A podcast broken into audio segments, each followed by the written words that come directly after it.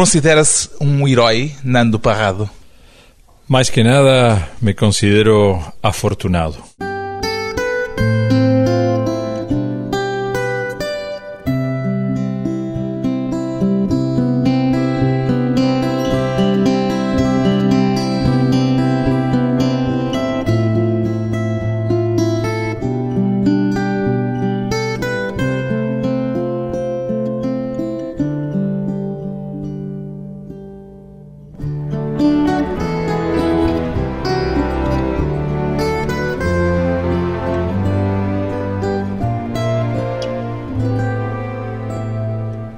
Nando Parrado, 61 anos, empresário e conferencista, contar a sua própria história, Nando Parrado, ainda provoca em si alguma emoção ou é já como se contasse a história de uma outra pessoa?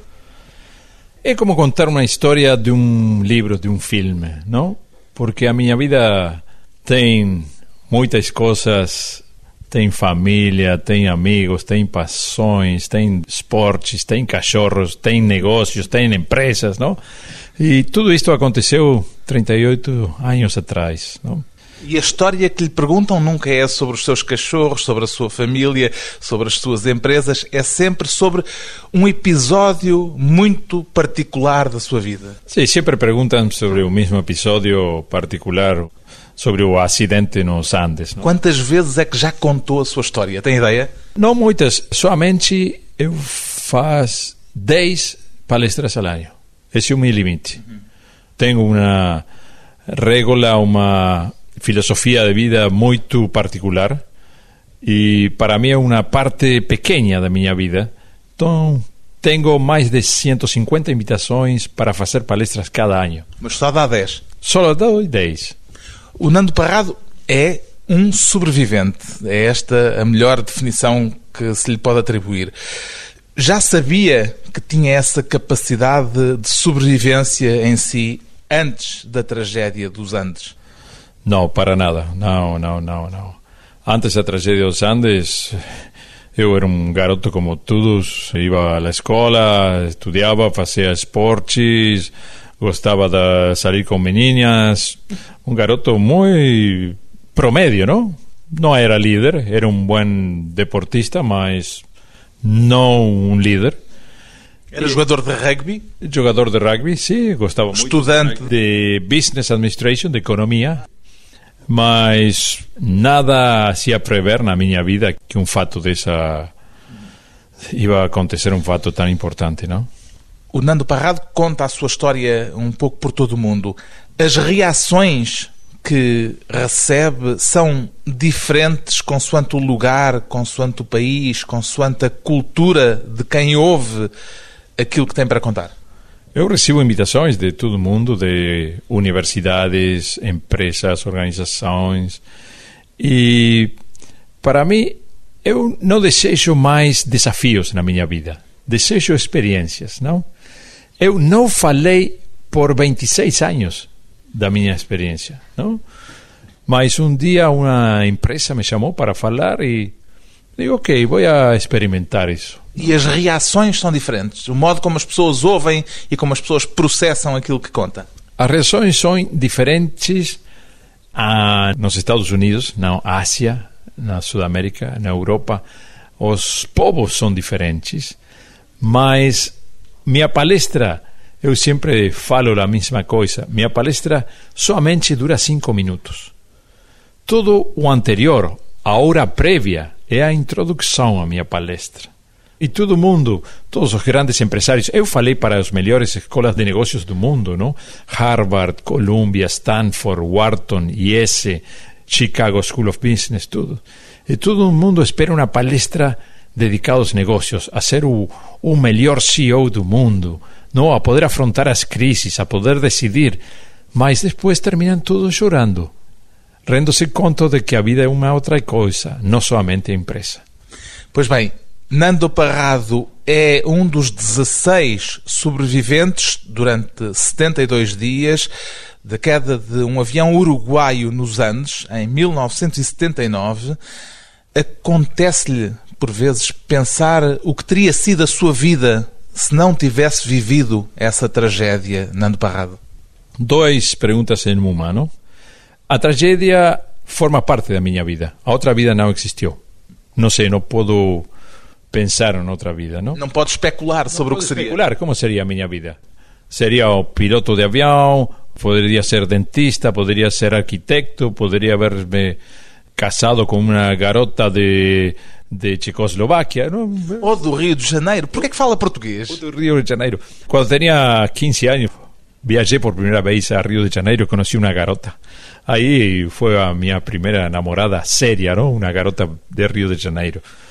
Mas você falou de 16 sobreviventes. Eu falo sempre de 15 e 1.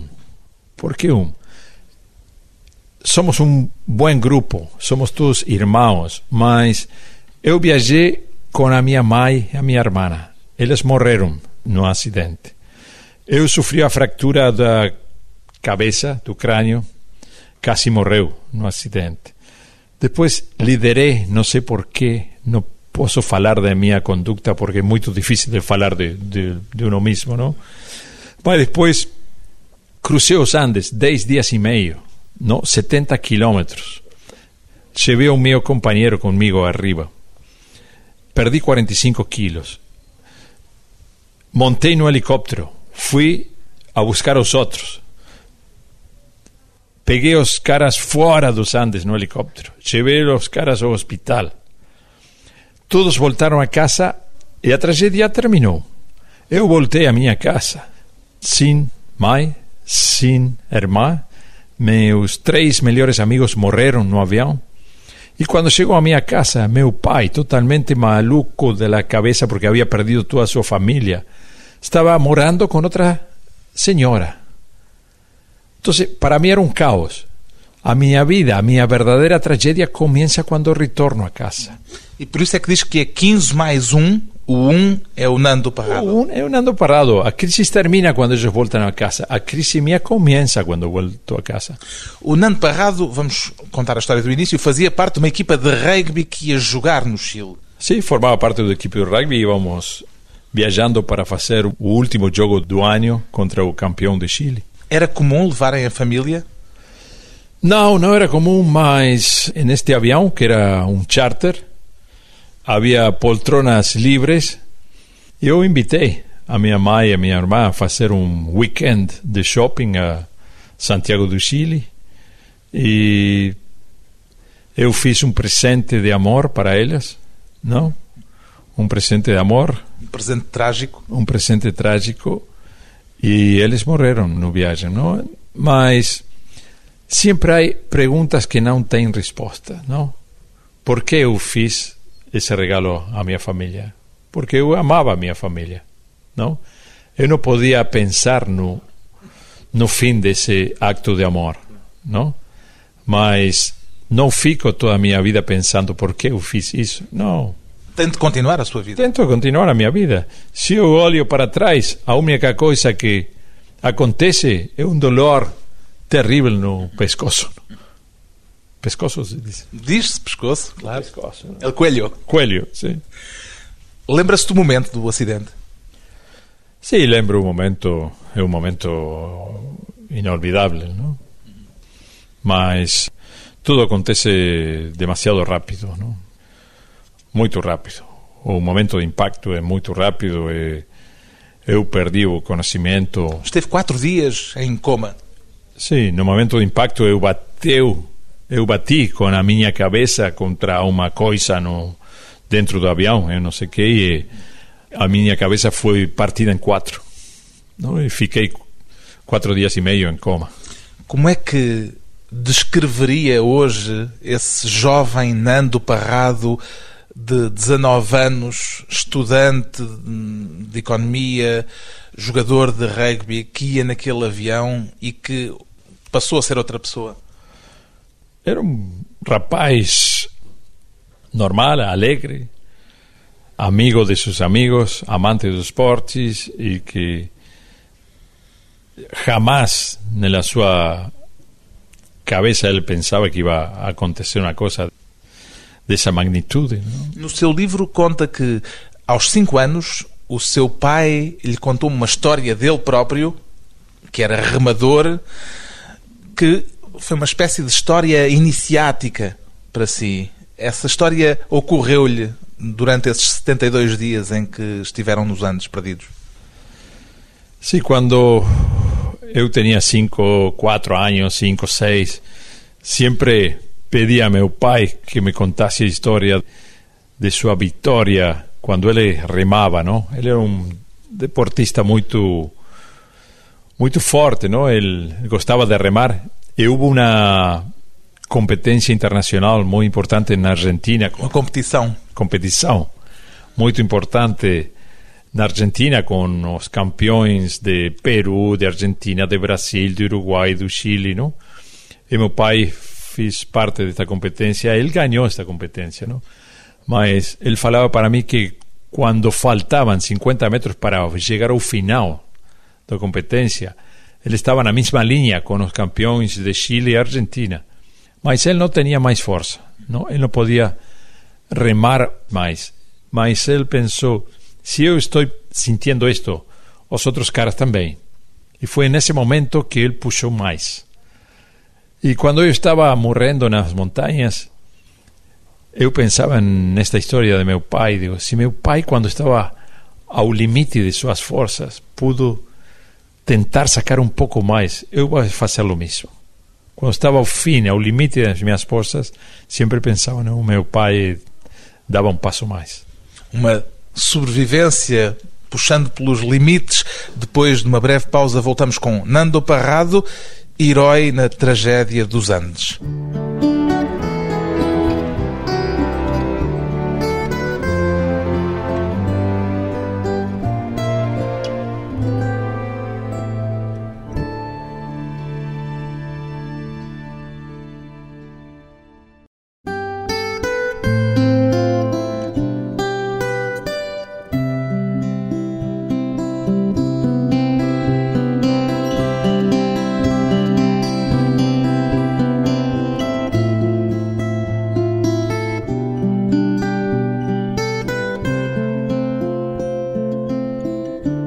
Regresso com Nando Parrado, o mais conhecido sobrevivente da chamada tragédia dos Andes.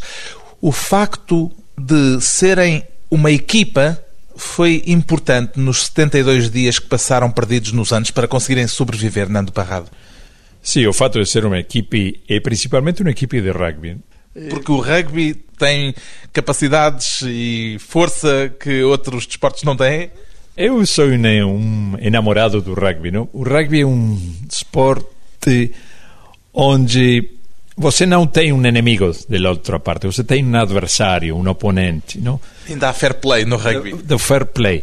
Mas, como é um esporte muito forte, muito rudo, não?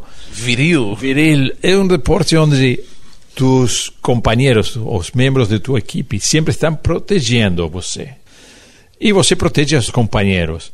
É um espírito de equipe muito forte, mais que no futebol, basquetebol, beisebol, tudo isso. Quando você fala com um jogador de rugby em qualquer parte do mundo, é como um irmão para você. Porque esse cara conhece a filosofia do rugby e o que acontece dentro de um field, não? de, uma, de um campo de, um rugby. Campo de rugby não? Somente jogando rugby uno pode dar-se conta disso. Se não fossem uma equipa de rugby, se fossem um grupo de passageiros de uma companhia aérea civil normal, seria diferente a situação? Eu acho que sim, porque você vai encontrar diferentes idades, diferentes religiões, diferentes idiomas, diferentes culturas, diferentes etnias, não? E quando uno é, um, é uma equipe de rugby, uma equipe se conhece muito bem, mas se um avião eu não conosco as pessoas que estão a mim alrededor e somente há um copo de água. Vão lutar todos por esse copo Todo de água. Todo mundo vai lutar por esse copo de água. Vão a lutar bem, porque se é uma família que viaja com os filhos, eles vão a querer o água para os filhos, não? Y los otros van a querer agua para su mujer y otros van a querer agua para ellos mismos. Entonces fica una situación de violencia muy difícil. Não houve situações de conflito durante esses 72 dias? No hubo absolutamente ninguna situación de conflicto en 72 días y 72 noches, que son mucho peor que los días. Havia um líder. Siempre hubo un líder. Ao comienzo o líder era Marcelo, o capitán do equipe, un cara de 21 años muito forte, com uma forma de tomar decisões muito muito reais, com muito sentido comum, não? Mas ele morreu depois de uma avalanche. Esse foi outro dos aspectos trágicos, foi a avalanche. Sabiam que estavam na iminência de poder sofrer uma avalanche como aquela que aconteceu? Não, nós somos de Uruguai, não? Um país muito chato, Plano. plano, não? Não há montanhas no Uruguai, então não teníamos a experiência, mas estávamos realmente em um posto que era como uma uma bomba esperando para explotar, não? Era o lugar justo onde uma avalanche podia cair. E caiu. E caiu. A natureza sigue os passos, não? Nevou, nevou, nevou, nevou, a, a neve se acumula no, na cima das montanhas e depois cai. E caiu direitinho no avião, no, E depois de ter morrido o capitão da equipa, o Nando Parrado assumiu a liderança do processo? Se vocês olham de fora a história, parece É- acontecer isso, não? É impossível olhar de dentro, para quem não a viveu, felizmente. Mas olhando de dentro a história, uno está tentando de sobreviver. Eh, Eu não pensei para mim, eu vou a assumir o liderazgo deste grupo. Não. Eu solamente falava com os caras e dizia, ei, caras, olha, isto está muito difícil, não? Estamos morrendo uno a uno, ¿no? A avalancha matou oito de nós, ¿no? Depois com eh, feridas, gangrena, fome, frío, van morrendo, ¿no? Digo, as montañas son as raíñas aquí. Nós no pertenecemos a este medio ambiente. Nós pertenecemos a, a na praia. As montañas não querem ningún homem morando aqui. Elas vão estar aqui dentro de um milhão de anos, as mesmas. E vão acabar por matar a todos nós. Eu vou a tentar de sair de aqui. Não? E foi, talvez essa filosofia me transformou em um líder, mas eu não, não sabia isso. Quando recentemente houve uma situação dramática com os mineiros do Chile, isso lembrou-lhe de alguma forma a experiência que tinha vivido? Acha que há algum paralelismo com a situação por que passou? Eu acho que o único paralelismo é uma situação difícil, mas os mineiros não perderam ninguém. Nós perdimos 29 amigos. Os mineiros, depois dos primeiros dias, tinham comunicação, água, comida, não tinham trauma psicológico ninguém. E depois foram rescatados. Nós perdimos 29, não tínhamos comida, não tínhamos comunicação e fomos nós que conseguimos rescatar-nos, não? O único paralelismo é que foi no Chile. Consegue reproduzir o sentimento que teve quando perceberam que a operação de resgate tinha terminado e que estavam abandonados definitivamente à vossa sorte? Ah, a sensação de abandono é muito forte, não? Porque a confirmação de que você está morto. Sentiu que estava morto naquele momento? Senti absolutamente que estava morto. Nesse momento, nós sentimos numa pequena rádio transitores, dez dias depois do acidente, abandonados a 4.500 metros de altura, que a busca estava terminada. Não tínhamos água, não tínhamos roupa, não tínhamos comida e agora não tínhamos búsqueda. Busca. Busca. Então, o que é que você faz? Se você suma todos esses em uma equação, você está morto. E percebeu nessa altura que se tinham de tornar máquinas de sobrevivência, como já ouvi dizer? Eu vi na rádio isso e um minuto depois, por um minuto, Pensou que estava morto. pensei que estava morto. Um minuto depois comecei a trocar os pensamentos e disse, agora devo fazer algo por mim mesmo, não? Ninguém vai venir a buscar-nos, ninguém vai trazer comida, não temos água, devo fazer algo. E me transformei em, um, em uma máquina. Deixei todos os sentimentos de lado. Eu vou fazer tudo o que uma máquina de supervivência deve fazer para sobreviver. Me transformei num robot. Isso poderia implicar, não foi o caso, mas se fosse necessário, poderia implicar eventualmente até o conflito violento com os seus companheiros? Não, não, não, não, porque como falei ao princípio, éramos um grupo muito unido, não? Eu transformei a minha forma de pensar, a minha forma de decidir. Eu vou decidir por mim, mas em nenhum momento iba a tomar uma ação de violência contra meus companheiros. Ao contrário, eu vou decidir a pior coisa que podia fazer é dizer, ir a, ok, eu vou embora. Se vocês querem ficar aqui, vocês fiquem. Eu vou embora. E foi o que aconteceu. Foi embora. Isso foi o que aconteceu. Eh, não pude ir embora em, imediatamente porque estávamos atrapados pelo medio ambiente, não? Por el hielo, por la nieve. Se eu caminhava 10 metros fora do fuselagem, me afundia hasta la cintura en neve blanda, não? não teníamos equipo, então estávamos atrapados pelas montanhas. O que é que tinha em mente nesse desejo de sobreviver? Qual era a ideia central que o fazia sentir a necessidade de sobreviver? Para mim são duas. Primeiro, a necessidade de voltar a ver a meu pai. Porque éramos uma família muito unida e para mim pensar que meu pai pensava que toda a sua família estava morta, eu estava ainda vivo, eu vou tentar de voltar para abraçar meu pai. E depois deixar que o instinto de supervivência pueda fluir, deixe que a mente se abra a, a situações totalmente diferentes às situações que uma pessoa deve afrontar na cidade, não? Usou os recursos do instinto animal que ainda temos e que provavelmente não sabemos que ainda temos.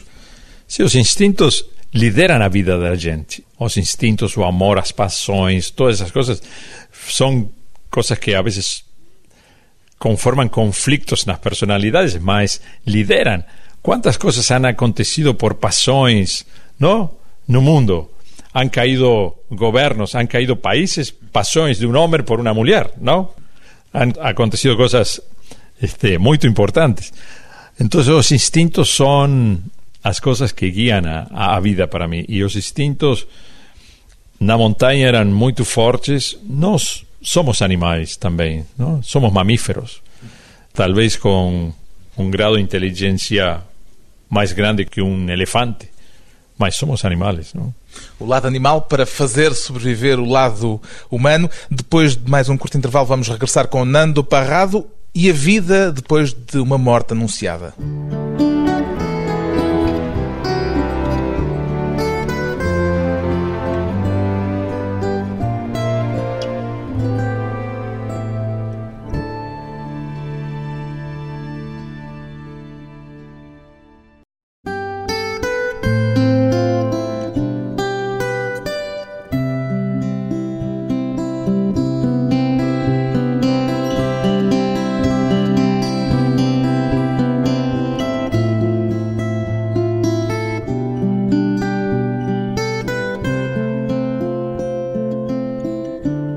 Convidado hoje para a conversa pessoal e transmissível, Nando Parrado, um dos sobreviventes da tragédia dos Andes. Qual foi o momento mais difícil dos 72 dias que passaram perdidos na montanha, Nando Parrado? Eu não posso falar de um solo momento, mas para mim, pensando agora, neste momento, eu acho que foram para mim três momentos difíceis, ou quatro, ou, ou mil, dez. ou mil, não, mas penso no momento que eu escutei na rádio que o, a busca está terminada, foi uma condena à morte. Depois, quando tive que tomar a decisão de deixar o avião para ir a morrer, o momento que você deve saltar fora, deve ir fora, é um momento muito difícil, porque você deixa os amigos para afrontar uma coisa terrível, que é a morte. Hoje estou aqui falando com você, mas nesse momento eu vou afrontar a morte.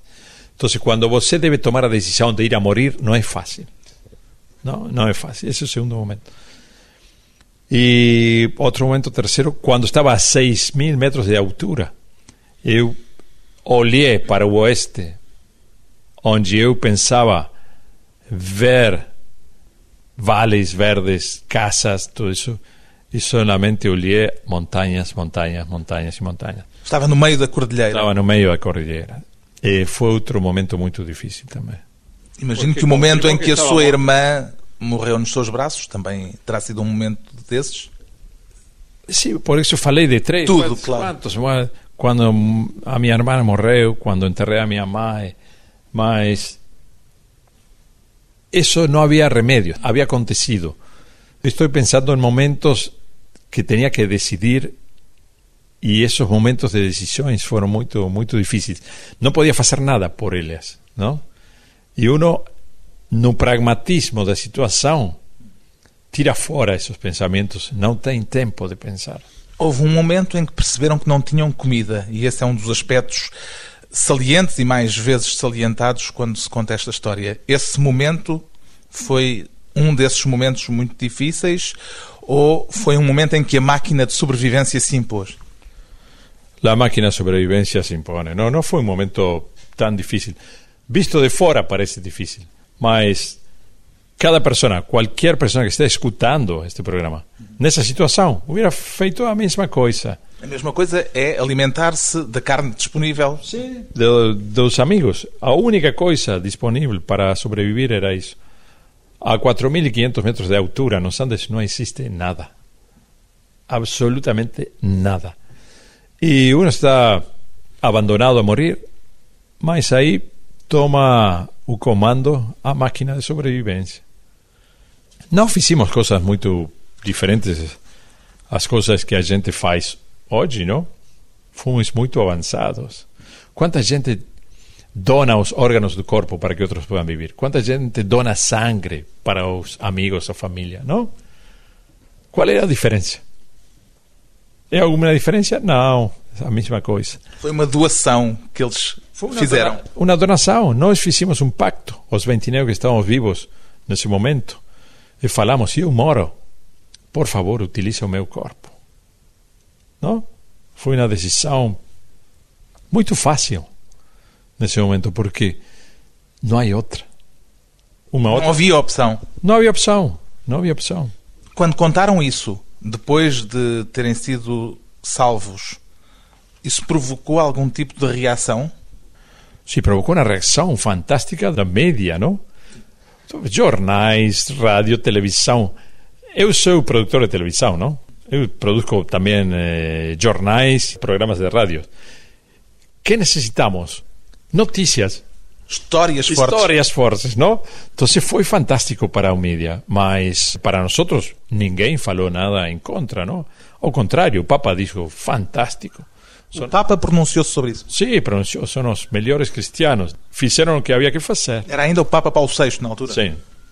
E é uma coisa muito importante que nós somos os maiores expertos no mundo nesse tema. Os maiores especialistas? Especialistas no mundo nesse tema. Então ninguém pode discutir com nós. Não? E ninguém se anima a discutir com nós. Compreendeu melhor as tribos da Amazónia a partir da sua experiência? Não, jamais pensei nisso, não. Mas sabemos que qualquer ser humano nessa situação hubiera feito a mesma coisa. Nada mais. Teve ajuda psicológica depois de regressar dessa experiência? Nenhuma. Ninguém dos 16 teve. Que psicólogo ou psiquiatra ou pessoa no mundo tem experiência nesse ramo da vida? Quem? Nós somos os maiores experientes. Não há ninguém que possa falar, dizer, sentir, aconselhar. Não, não, ninguém tuvo nenhuma ajuda, não. Acha que o espírito de sobrevivência pode ensinar-se a outros? Se pode ensinar. Não sei se a gente pode captar, pode assumir, pode poner dentro de si esse espírito, não? Porque realmente as situações limites demonstram o caráter da pessoa nessas situações. Para mim é muito cômico a vezes. Eu vejo grandes CEOs, grandes empresários, grandes deportistas, artistas, com um ego grandíssimo, muito grande, não? Eu sempre penso para mim, se este cara hubiese estado con nós lá, não? Ele hubiera encontrado uma coisa muito diferente. Ele não falaria hoje como fala, não? Pensando que ele é o centro do universo, que é a pessoa mais importante que ha existido na história da humanidade. Porque há egos muito grandes, não? Eu, eu rio, não? Quando falo com essa gente. Sabe por quê? Porque eu tive uma experiência muito fascinante. Eu estive morto por três meses. Todo mundo na minha família pensava que eu estava morto, não? Missas foram dadas por minha mãe, minhas irmãs, por mim. Missas? Missas sim, anúncios nos jornais da nossa morte. Recuperou esses anúncios nos jornais? Sim, sim, eu tenho, da minha morte. Não? Rezamos por alma não? dos seres queridos. Mas eu voltei. Quando uma pessoa morre, o que acontece? Chega no cemitério e fica aí. Não retorna. Eu retornei. Ou seja, soube o que era o mundo depois da sua morte. Então, eu tive a oportunidade de ver o que acontece quando uno morre. E o que é que acontece quando uma pessoa morre? Então, por isso falo desses caras que têm um egos muito grandes. Você sabe o que acontece quando uno morre? Nada. Nada. A vida continua exatamente. Quando eu retornei, meu vizinho, que morava na casa perto da minha casa, ele estava cortando a grama, como todas as semanas. Eu estava morto. A vida continua. Se você morre, você quer que a sua família morra com você? Não, a família continua. Os cachorros que pertencem à família continuam vivendo. Os supermercados trabalhando, cinemas, rádios, tudo assim continua. Eu morri e nada aconteceu. Mas eu voltei e vi isso. Não? Isso foi um choque para si? Não, é um, uma chamada de atenção, não? Para desfrutar da vida, não? E pensar que somos todos iguais, não? Há situações diferentes, mas eu gosto de aprender da gente, não ensinar, aprender, sentir, abraçar. Não? não se sente de algum modo um guru do espírito de sobrevivência? Não, não, guru, nada. Eu compreendo que mi, meu IQ, como sempre falo, é muito baixo, não? O seu QI? Sim, muito baixo. A minha mulher, Veronique, é muito inteligente e sempre fala para mim: Você não é inteligente. Ele fala para mim, mas você tem um, uma forma de fazer coisas que sempre termina que você começa a fazer. Não? Então, a única coisa que eu conosco é trabalhar e sempre puxar para frente. Mas não posso pensar muito. Voltou ao local da tragédia, Nando Parrado? Eu voltei, sim. Voltei 11 vezes. 11 vezes? Porquê? Porque eh, voltei com meu pai. Meu pai voltou 17 vezes. Por quê? Para poner flores. Como quem vai ao cemitério. Sim, como quem vai ao cemitério. Quanta gente vai ao cemitério? A poner flores na tumba, túmulo, no túmulo de, da sua família. Quanta gente vai? O nosso cemitério é um pouco mais lejos, somente um local remoto e inóspito, onde está sepultada uma tragédia e a história heroica de sobrevivência de 16 jovens jogadores de rugby, a história de Nando Parrado, contada no livro Milagre nos Andes, edição Casa das Letras.